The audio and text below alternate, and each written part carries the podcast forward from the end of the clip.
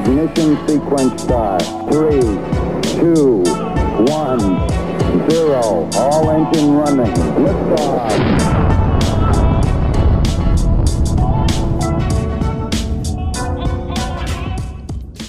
Olá, povos deste mundo, deste planeta Terra! Estamos aqui no segundo episódio, aqui no lado oculto da Lua, onde a gente nunca sabe o que, que vai acontecer, não é mesmo? E na verdade eu queria contar uma coisa para vocês. Eu congelei a orelha. Não, literalmente eu congelei a orelha. Foi o seguinte: eu tô aqui, não sei se vocês sabem, mas eu moro no momento na Alemanha. E você sabe que o pobre, o brasileirão raiz, assim, ele não tá acostumado com essa coisa Europa, né?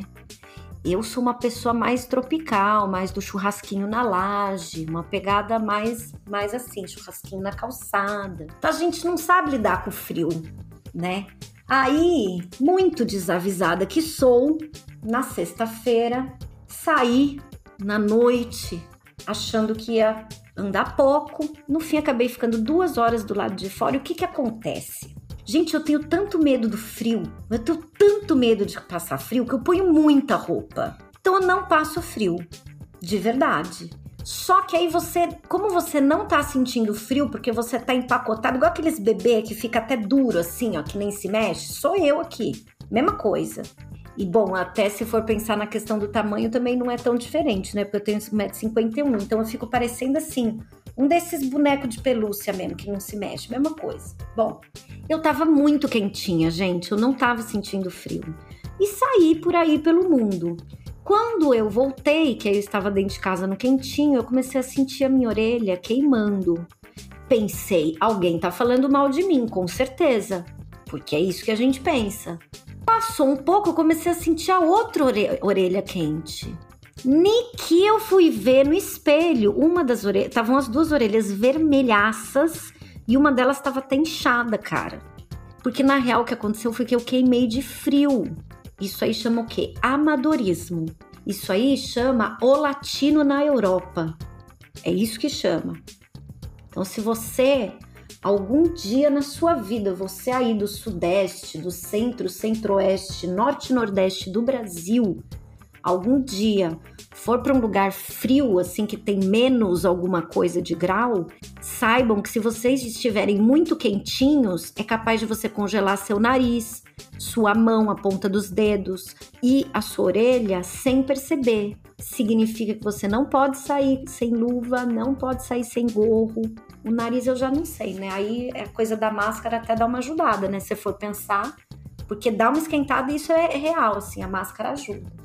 Então, bem, queria começar esse programa de hoje contando essa pataquada, esse servicinho que eu fiz comigo mesma. Ainda bem, não foi nada grave, pouco depois passou, mas se eu tivesse ficado, me disseram que se eu tivesse ficado um pouco mais na rua, eu podia ter problemas reais, assim. Então, nossa, mano, muito amadora, né, velho? Mas tá bom, tá bom, tá tudo certo. Aí, eu queria também falar um negócio para vocês que eu fiquei pensando essa semana, que é uma coisa um pouco de doideira, né? Que eu tava pensando no nessa história toda de funcionário público, de cargo comissionado, de, de assim, quem é que, que carrega o Brasil, né? Quem é que faz o país acontecer e tal. Porque é o seguinte, gente, governo é uma coisa, o Estado, né, a, a estrutura de um país é outra coisa. O governo entra e sai e a estrutura ela tem que continuar lá. Deveria, na verdade, não é o que está acontecendo no Brasil hoje, porque o que a gente tem hoje não é um governo federal. O que a gente tem hoje são cupins que comem por dentro da madeira. Né? Uma coisa que nunca se viu na história desse país, nem mesmo durante a ditadura militar, que foi um período de trevas desse país. O que fizeram com o Estado brasileiro, não estou falando do tratamento para com a população somente, eu estou falando da construção de um Estado, de uma nação. É a primeira vez na história que se vê algo tão horrendo como o que está acontecendo no país. Inclusive, saiu recentemente um relatório da Oxfam, que é uma instituição internacional. Nosso país, Brasil, é um dos piores países entre todos os países da ONU, né? Para investimento, um dos países que deve crescer menos no mundo no, no próximo ano.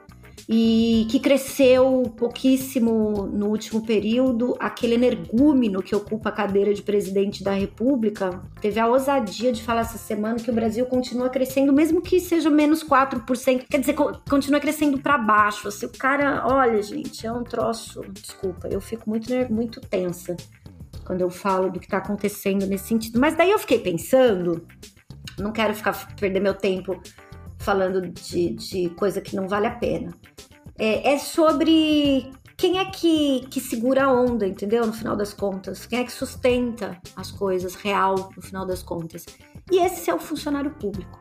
Tá aí a história toda de vacinação, tá aí tudo que o SUS vem provando esse tempo todo. O que, que é o SUS? A gente fala o SUS, fica pensando numa coisa. O SUS é o posto de saúde. E o que, que é o posto de saúde? São as pessoas que trabalham lá é gente, entendeu? Que acorda cedo, que pega ônibus, que vai lá no posto de saúde aguentar filho da puta xingando porque tá demorando para atender. Aí o funcionário público fica bravo e o cara ainda acha que tá no direito de xingar o funcionário público, que é mal pago, que é mal remunerado. O país, infelizmente, não tem plano de carreira decente para o funcionalismo público entendeu? E só que o que acontece é isso: a gente vota a cada quatro anos, a cada dois anos, na verdade, no Brasil, a gente vota. Os governantes e tal, eles entram e saem, mas essa pessoa ela vai continuar ali. E é ela que vai salvaguardar o conhecimento que foi acumulado daquele órgão, daquela instituição, daquele lugar, para quando os outros chegarem, saca? Então, funcionário público, ele é uma joia de qualquer país. Mas no Brasil, a gente gosta de falar mal do funcionário público. Aquele mesmo que se colocou em risco durante toda essa pandemia Enquanto parte de nós estava super tranquilão dentro de casa trabalhando home office, uma parte, a outra parte estava se fudendo porque não tinha condição de sobreviver, uma parte da população, que era o funcionário público, estava segurando o rock ali, entendeu? E a gente se acha no direito de falar mal de funcionário público. Aí eu fico chateada, gente. Ai, eu fico chateada. E eu queria falar isso para vocês. Aí tem gente que acha que o Estado brasileiro é inchado, né? Ai, porque tem muito funcionário público, ai, cabidão de emprego. Eu gosto desses especialistas de Facebook. Eu adoro um debate com especialista de Facebook, gente, porque essa gente é preguiçosa, não gosta de estudar. Ela gosta mesmo da informação pelo tiozão do WhatsApp. Então, se tá no WhatsApp é verdade, se tá na internet é verdade, é disso que ela gosta. Porque se ela for estudar, ela vai descobrir que o Brasil é um dos países que menos tem funcionário público no mundo. É óbvio que a gente não está falando em números absolutos, a gente está falando proporcionalmente, né? Mas, por exemplo, um país muito petitico, pequenininho, como a Letônia, tem muito mais funcionário. A Noruega, gente, a Noruega tem mais que o dobro de funcionário público do que o Brasil. Vocês têm noção do tamanho da Noruega? Vocês têm ideia? Esses dados que eu tô falando, na verdade, é de uma pesquisa específica que foi feita no ano passado com 33 países apenas, não são todos os países do mundo.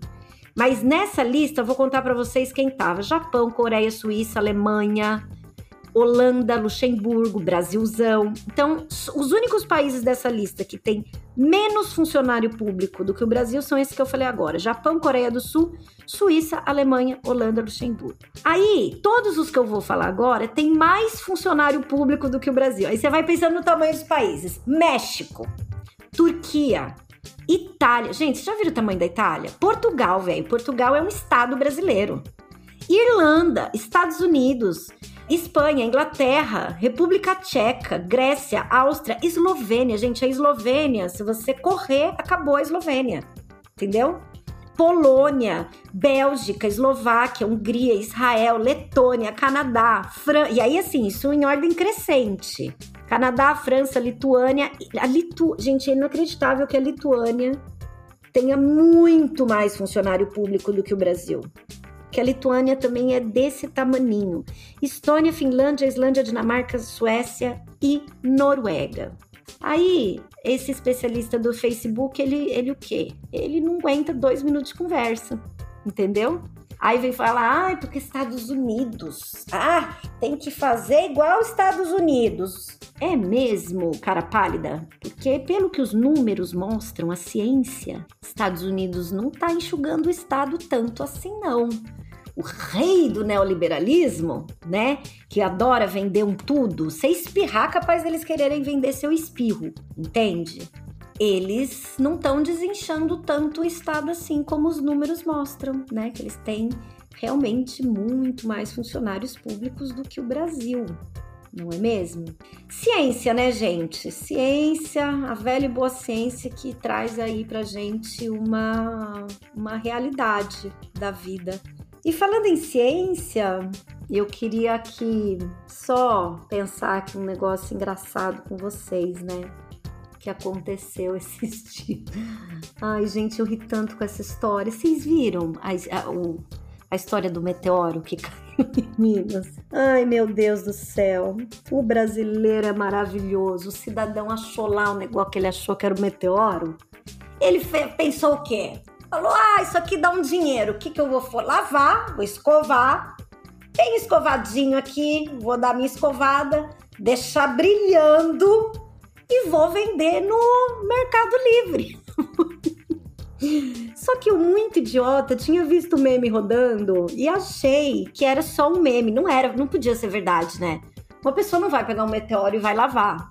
Porque afinal, um meteoro pode ter um monte de matéria que vem do espaço, pode ser super legal para ciência tal. Então, é lógico que isso é uma coisa bizarra, ninguém ia fazer isso. Mas aí, eu tava conversando com a minha amiga Márcia Roberta e ela me contou que não, que é real, que rolou mesmo, que o cara real lavou e que o cara real ia deixar limpinho para vender.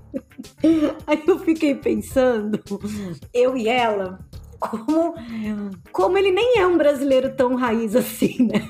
Porque, gente, de onde eu venho, se a gente quer mais caipira, isso aí já dava outro assunto. Deixava meia hora na mão das avós, vocês não sabem que isso ia acontecer.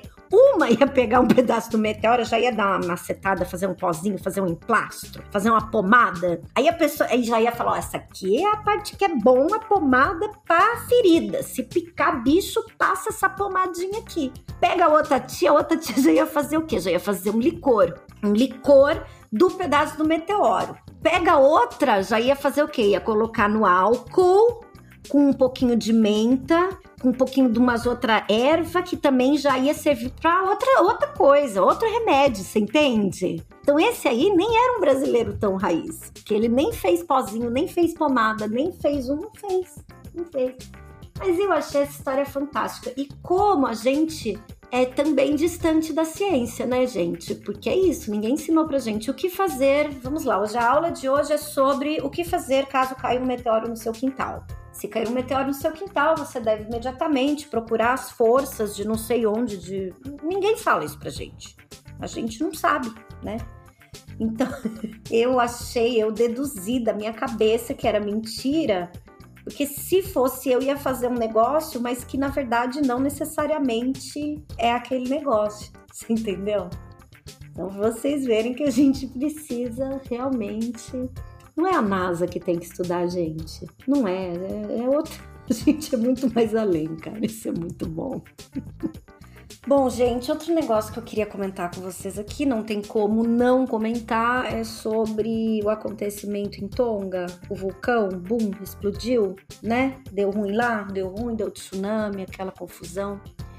Eu tô gravando esse programa aqui na quinta-feira, dia 20 de janeiro, e somente hoje, pelas informações que eu tenho, se alguém tiver uma informação diferente, por favor, corrija. Mas pelas informações que eu tenho, só hoje chegou em Tonga é, alguns aviões transportando equipamento de comunicação para ir, né? Porque eles ficaram, uma parte da ilha ficou completamente isolada, devastada. Enfim, a situação é bastante tensa ali, né? Por que, que eu tô comentando isso? Porque tem um negócio que eu acho que a gente precisa pensar, que é sobre como a história dos dois pesos e duas medidas, né? Meu, faz quase uma semana que rolou o, o, o caso que, que o vulcão explodiu, que, enfim, foi um caos. Demorou quase uma semana para os caras levarem comunicação. Por quê? Porque é em Tonga. Porque se isso tivesse acontecido no Canadá, o negócio já estava resolvido um dia, dois dias depois. O caso é, gente, que infelizmente, assim como cada pessoa tem os seus direitos garantidos dependendo de quem ela é, porque essa que é a verdade. Se você for mulher, preto, pobre, gay, você tá lascado. E se você for um país pobre, um país de menos importância no, no, cenário político mundial, você também tá lascado. Essa é que é a real. Eu tava vendo um dado, olha que coisa mais absurda. O ano passado, os governos do mundo inteiro deram 16 trilhões de dólares distribuídos entre vários países para o combate à Covid. 16 trilhões de dólares. Eu que tenho um pouco de dificuldade, assim, que venho lá da Vila Luzita, tenho um pouco de dificuldade de pensar o que, que é esse dinheiro todo. Mas é muito. Agora, vocês sabem quanto desse dinheiro foi encaminhado para os países mais pobres? 1%. Um fucking por cento. Aí, o povo olha lá para a África ai, mas por que será, né? Por que será que a África não consegue vacinar a gente? Estragou vacina no Brasil, estragou vacina nos Estados Unidos. Como é que a África do Sul não tem vacina? É óbvio que não tem vacina, porque a verdade é que esses países sempre serviram para ser explorados, sempre serviram de mão de obra barata, e aí vem o, os países ricos, o hemisfério norte, posar de super bonzinho. Olha o número que eu tô dando para vocês. Esse número não é meu, tá? Eu vou colocar o link aí. Infelizmente está em inglês, mas vocês podem conseguir traduzir pelo próprio pelo próprio celular e tal. Tá escrito aqui 16 trilhões de dólares e só 1% foi para os países em desenvolvimento, gente. Então como é que é isso? Como é que a gente pode falar de construir um mundo melhor, uma sociedade melhor, se os caras que estão é, e são caras em geral, né? Em geral não são mulheres. Então, nesse caso, quando às vezes eu falo cara generalizando, mas nesse caso são homens mesmo, né? Esses caras não estão dando conta de lidar com a crise. E qual que é a relação disso com Tonga? Toda. Porque o que que acontece? As crises climáticas, elas batem na bunda de quem? Do pobre. Do país pobre, da pessoa pobre e de todos, as, todos aqueles que são mais vulneráveis, entendeu? Essa que é a verdade. Porque quem tem condições, quem tem grana, quem tem poder, quem tem acesso, sofre menos. Essa é a história da humanidade. Eu não estou dizendo que o acontecimento de Tonga necessariamente está ligado às mudanças climáticas. Pode ser que esteja, pode não ser. Mas o fato é que desastres naturais tendem a ocorrer com maior frequência, não sou eu quem diz, são cientistas, é o IPCC, painel governamental para mudanças climáticas da ONU, que reúne mais de 4 mil cientistas e que está alertando isso todo santo sagrado ano, cada vez mais. Não é uma invenção. A ciência, ela muda, ela evolui, ela também erra, mas geralmente ela acerta. E no quadro de mudanças climáticas, vocês estão sentindo todo mundo aí, ó, literalmente na pele. Não importa que parte do mundo você esteja, eu tenho certeza que você está sentindo alteração no clima. E não começamos a sentir real como é que isso vai bater. Então, por exemplo, aqui onde eu moro, tá 10 graus, de 8 a 10 graus, mais quente do que deveria estar tá nessa época do ano. Onde mora o meu filho, tá em torno de 8 a 10 graus mais frio do que deveria estar nesta época do ano. Então, isso está acontecendo não é só num lugar isoladamente. Por que, que eu estou aqui conjecturando com vocês? Porque as soluções que a gente tem para combater os problemas, como por exemplo as inundações horrendas que aconteceram, que inundou metade do estado da Bahia, cara. Sabe o que, que é isso? Metade de um estado que é do tamanho de um país da Europa embaixo d'água, velho. De onde vai vir dinheiro para resolver esse problema? Conta para mim, que eu quero saber também. Aliás, é isso que eu estou estudando no momento. De onde que tá o dinheiro para combater os problemas das mudanças climáticas, problemas reais de gente real. A pessoa ficou sem casa. De onde vai vir o dinheiro para essa pessoa ter uma casa de novo? De onde vai vir o dinheiro para resolver o problema que, os problemas que a gente vai enfrentar quando a geada acabar com uma plantação, com uma safra inteira de comida? Entende? Então eu ando bastante preocupada e pensando muito nisso, e quanto mais olho, gente, mais chocada eu fico como a, os nossos líderes, né, assim, como os nossos governantes, eles realmente são, em geral, um puta de um bando de covarde, com todo respeito aí, mas sendo muito honesta, chama covardia. As pessoas não têm coragem de enfrentar o problema com a grandeza que, que, que é necessária, porque é uma coisa muito séria. Assim como a gente tem um banana, né, aí no posto máximo do país, que é, é aquilo, né, gente? Tem gente que é muito macho com uma arma na mão, né? Mas eu quero ver ser muito competente de outras formas, sem precisar da violência aí do a síndrome da inflação fálica, né, gente? que, que tem? eu quero saber, essas são as perguntas que eu tenho me feito. Como é que a gente vai, vai fazer isso aí? Eu, eu sei, hoje eu tô um pouco reclamona, né? É porque a lua tá em câncer e câncer é um bicho reclamão pra, pra caramba, viu, gente? Eu sou canceriana. Aí vem essa chate, essa ranhetice. Eu tô um pouco assim mesmo esses dias. Mas é isso, né? Tem dia que a gente tá mais ranheta, tem dia que não. Bem, queridos, amades. Vamos continuar o nosso podcast de hoje.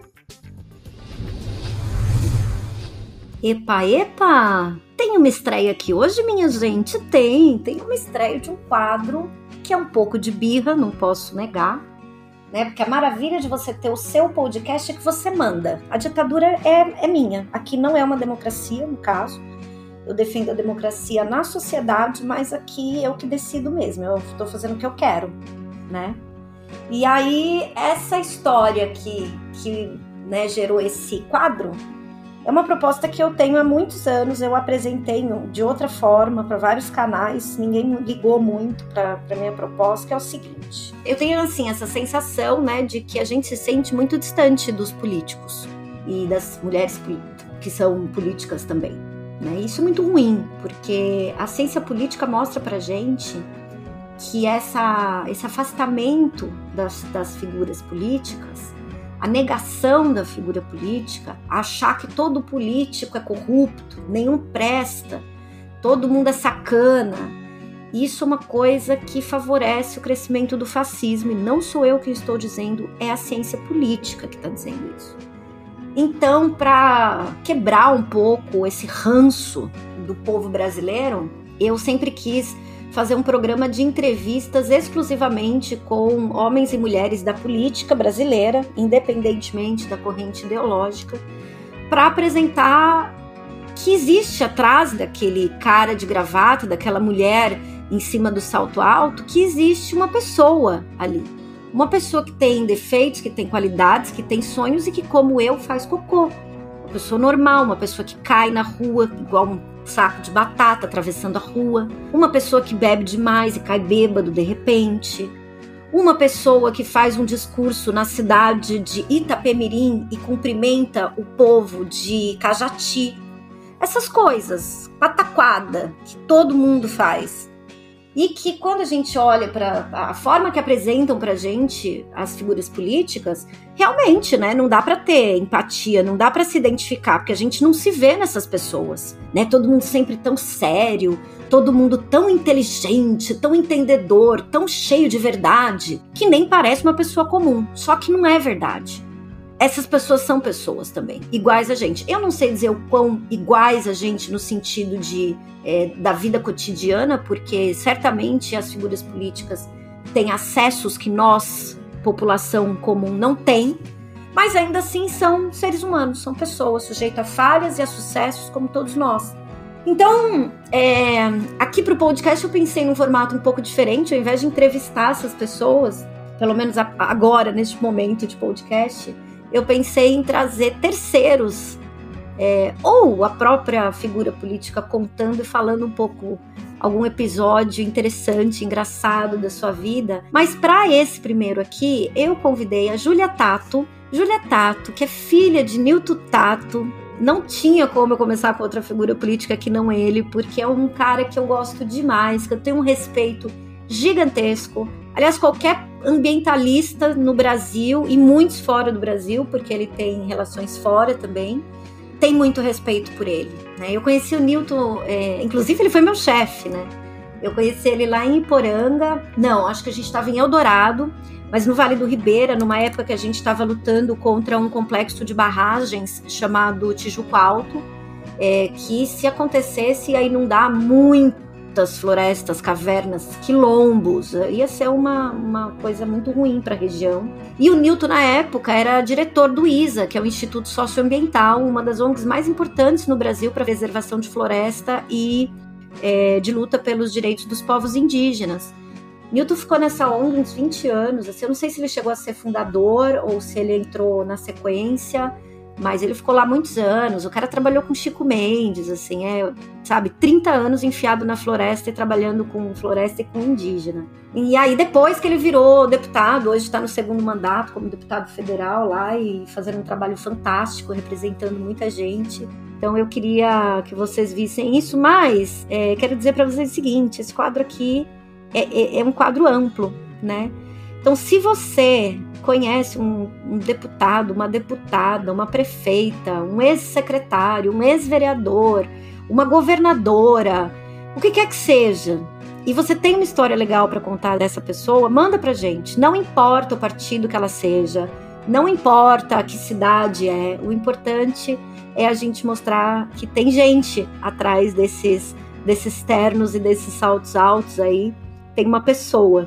Então manda pra gente. Pode mandar pelo WhatsApp 11 99 231 2181, código do país 55, ou para o nosso e-mail podcast o lado oculto da lua tudo junto arroba gmail.com manda o áudio que a gente coloca para rodar aqui no programa. Então vai lá vamos ouvir a Julia Tato contando do pai dela. Cabeça de bacalhau pé de baunilha, casamento fiel, férias numa linda e deserta ilha. Brasileiro que nunca fez simpatia, holandês com samba no pé. Parece mentira, né? Mas existe e não é só fé. Vou te provar mais que isso. Te digo que gente boa não mente e que político também é gente. Para ajudar nosso povo a ter esperança, me conte uma lembrança dessa turma de salto alto e paletó, eleita com meu voto e com da sua avó. Mande um áudio contando sua história por e-mail ou WhatsApp. Assim, quem sabe, a gente lembra que se tirar o traje formal, essa gente é bem normal. Bom, quem é o meu pai? O Nilton, ele é, é um pai extremamente carinhoso quando a gente era criança e, e ele ia viajar, só viajava até hoje, 15 15 dias ele estava viajando. Ele trazia alguma lembrancinha em cada retorno dele. Então eu lembro uma vez que ele foi para um vulcão, para uma cidade que tinha um vulcão. E aí ele trouxe umas pedras vulcânicas, né, aquelas rochas vulcânicas. Então ele trazia chocolate, artes e artefatos dos povos tradicionais indígenas da nossa casa cheia, boneca, tudo que vocês imaginarem. Então ele sempre foi muito atencioso nesse sentido. E é uma pessoa que lia muito pra gente antes de dormir, pra mim e pra minha irmã. É, lembro até hoje das histórias que ele contava ou quando ele cantava. Sim, meu pai cantava pra mim antes de eu dormir. E aí ele pegava o lençol e o edredom e me fazia tipo um casulo, assim, pra me. É, pra eu ficar bem apertadinha, como se fosse um abraço. Aí me cobria com casulo, me dava um beijo de boa noite. Mas assim, tem o outro lado também. Né? Da mesma forma que ele era muito atencioso, ele sempre foi muito focado no trabalho. Né? Para ele focar o trabalho em primeiro lugar. É... E quando tem que fazer algo, ele só pensa naquilo. E aí em 2016, primeira campanha dele para deputado federal, eu pedi demissão do meu emprego e falei, não, eu quero acompanhar a campanha, né? Vamos, aliás, 2014. Quero acompanhar a campanha. E aí, eu achei aquilo tudo máximo, né? Eu, a gente fazia 10, 11 é, visitas por dia. A gente ia em casas, é, centros comunitários, e, ia de todos os lugares, Grajaú, Itaquera, Itaim Paulista, rodava essa cidade. Vila São José, e tinha que fazer as 15 visitas naquele dia, 11 visitas naquele dia. Tinha a programação. Então, é, eu ia chegava no lugar, eu ficava conversando com todo mundo, comendo, fazendo lanche, né, fazendo falando com as pessoas, fazendo propostas, chegar as pessoas, ah, eu queria tanto fazer uma um centro comunitário aqui, fazer um campinho de futebol, não sei o que. Eu falava, não, ficava anotando as coisas, vamos fazer, vamos fazer. Meu pai ficava puto. Ele falava, onde eu vou, você vai fazendo proposta atrás de mim, isso eu não consegui cumprir, como é que eu faço? Aí ele já suava, já ligava pros irmãos, ah, porque a Júlia prometeu um, um negócio aqui, a gente vai ter que fazer, não sei o que. E ele ficava mais bravo ainda porque enrolava. Eu conversava com todo mundo e ficava enrolando e ele precisava ir para a próxima atividade para a próxima atividade da agenda. Então, até que chegou um dia que ele falou: se você enrolar mais um dia, eu vou te largar. Eu vou te largar onde você estiver. Você e sua mãe. E ele fez isso. Em uma das atividades que a gente estava em algum lugar, Paraisópolis, eu não lembro. Ele ficou puto que a gente atrasou tipo um minuto porque a gente estava comendo. E ele foi para a próxima atividade e largou a gente sozinha para trás. Ele era essa pessoa, ele não liga, ele larga mesmo, ele briga quando tem que brigar. Ele tem um jeito único de demonstrar amor e carinho que é só dele, que é bem seco. Às vezes ele me chama de, pelo nome inteiro, eu fico brava, então ele é bem de meias palavras, tipo. Mas é o jeito dele. Eu entendi que é uma forma de amar. Eu amo muito ele.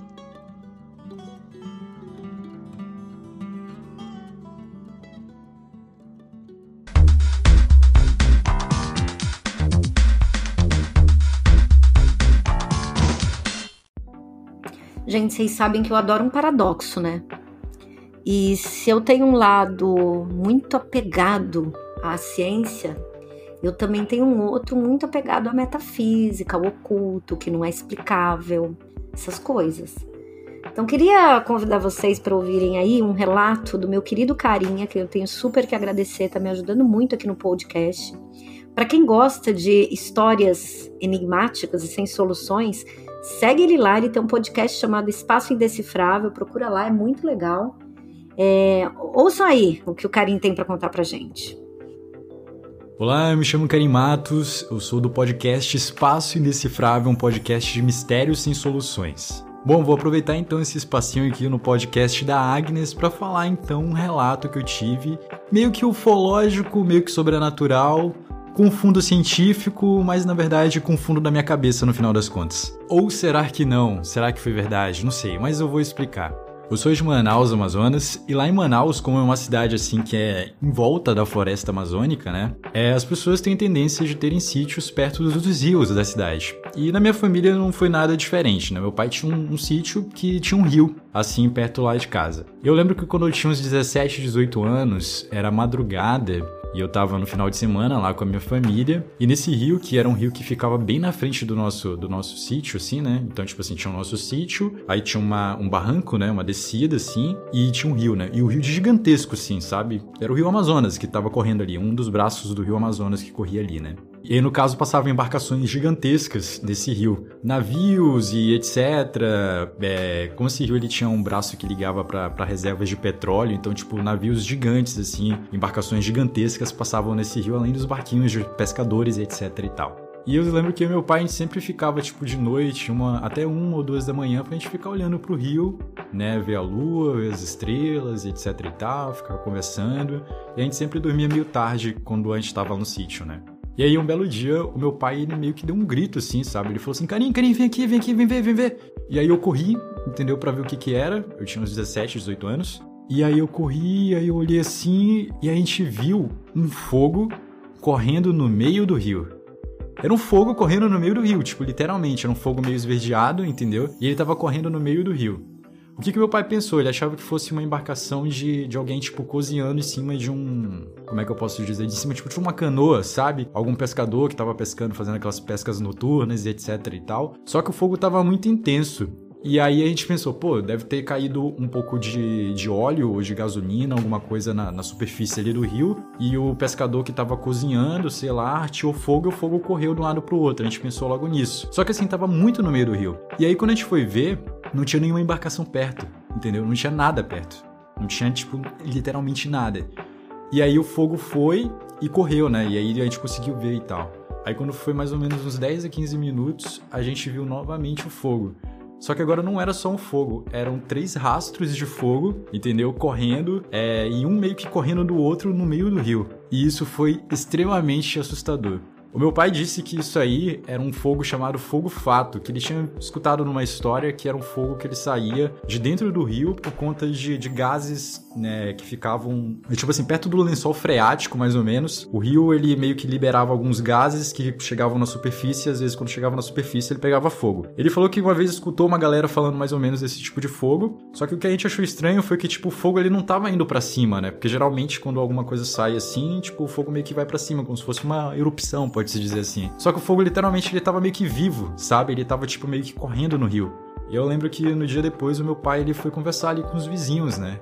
E aí nos vizinhos eles falaram que tinha uma índia que morava ali perto que ela podia explicar e etc e tal o que que aconteceu. E aí meu pai foi conversar com essa índia, né, que era uma senhora que já tinha uns 80, 90 anos, e ela disse, né, falando que aquilo dali eram espíritos de entes de outros planetas que vinham visitar a Terra, geralmente às duas, três horas da manhã, naquele lado ali do, do rio, né. E aí essa senhora, que ela era indígena, ela dizia que, que sempre via esses seres, né, desde a infância dela. E aí o meu pai trouxe essa história aí pro nosso café da manhã, né? Que foi bem de manhã cedo, que ele foi também pescar e tal, e foi conversar com, a, com essa senhora indígena. E aí quando ele voltou e tal, para tomar café da manhã com a gente, ele explicou essa história. E aí a gente ficou sempre se perguntando, né? Qual é a, a real origem, né? O, qual é a verdade desse tipo de fogo? Eu pesquisei algumas coisas que envolvam água e fogo, né? Em rio, etc e tal. Encontrei algumas informações sobre esse tipo de fenômeno mas igual aquele eu nunca vi e eu acredito que eu nunca mais vou ver. E nunca mais o meu pai presenciou nada parecido, assim. Foi bem. Foi bem louco. E é isso, espero que vocês tenham curtido. E aí fica a questão, né? O que, que será que a gente viu naquela noite? Será que foram extraterrestres? Será que foi um fenômeno paranormal?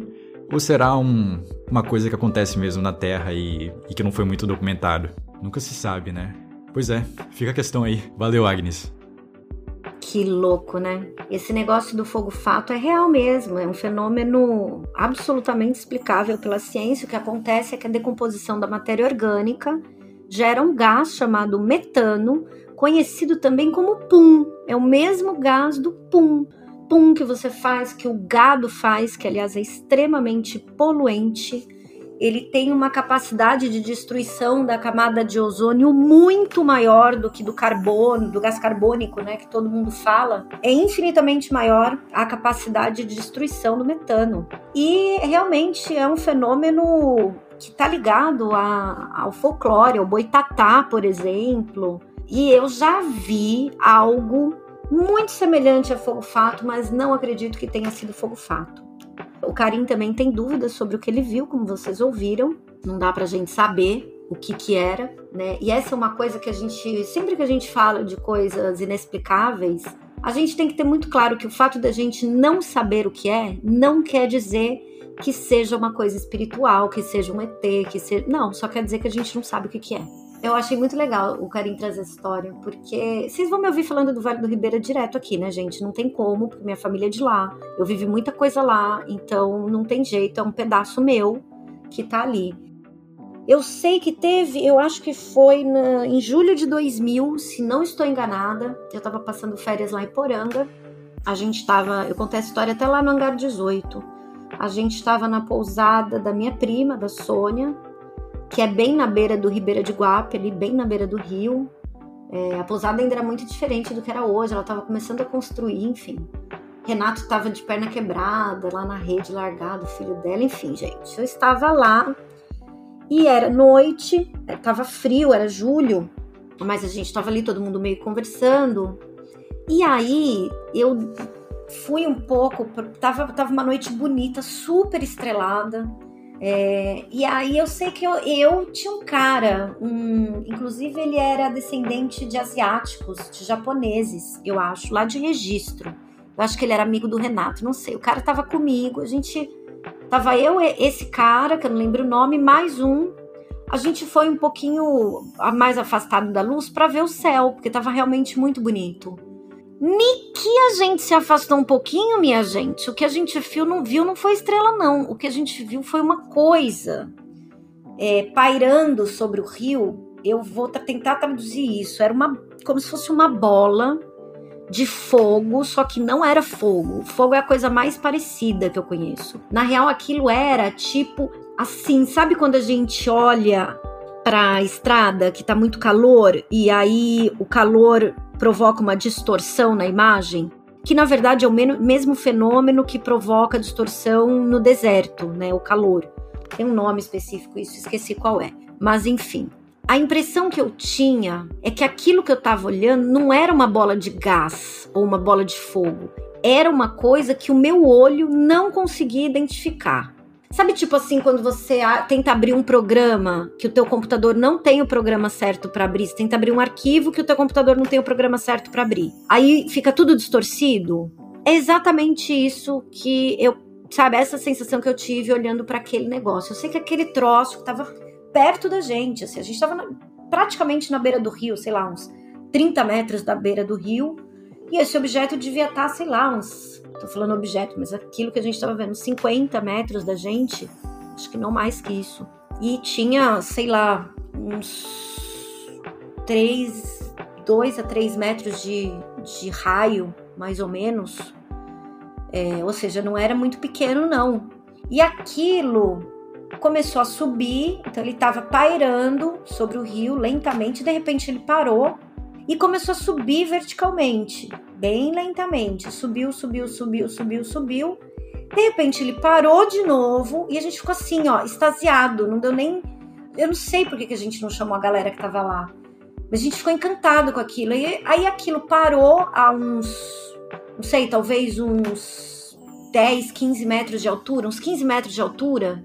Ele parou e foi voando assim em direção às montanhas e, e foi indo até a gente perder de vista foi indo reto assim.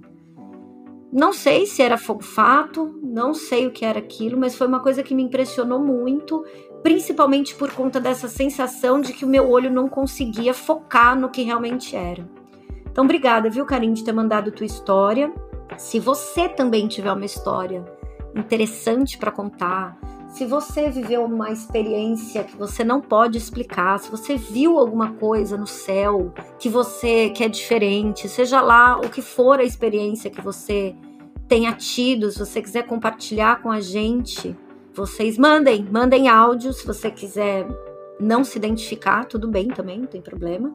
E enfim, podem compartilhar com a gente histórias estranhas, histórias bizarras, histórias ufológicas, o que vocês acharem de misterioso aí, de interessante que vocês tenham vivido, manda 5511 99231 2181. Tá bom? Manda um áudio pra gente aí que a gente coloca aqui no programa.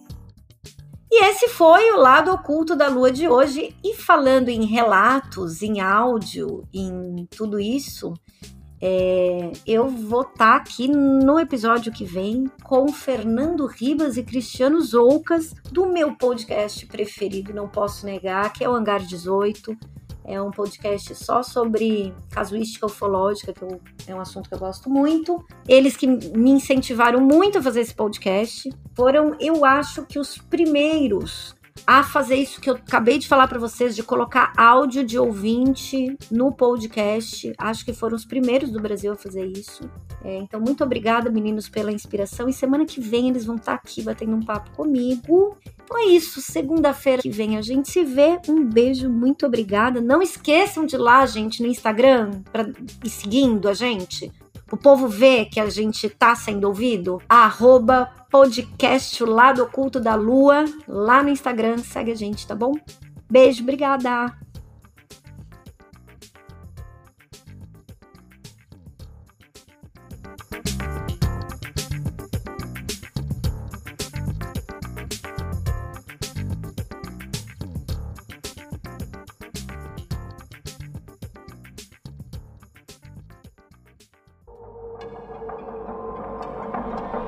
Podcast foi um podcast editado pelo encodedprod.com.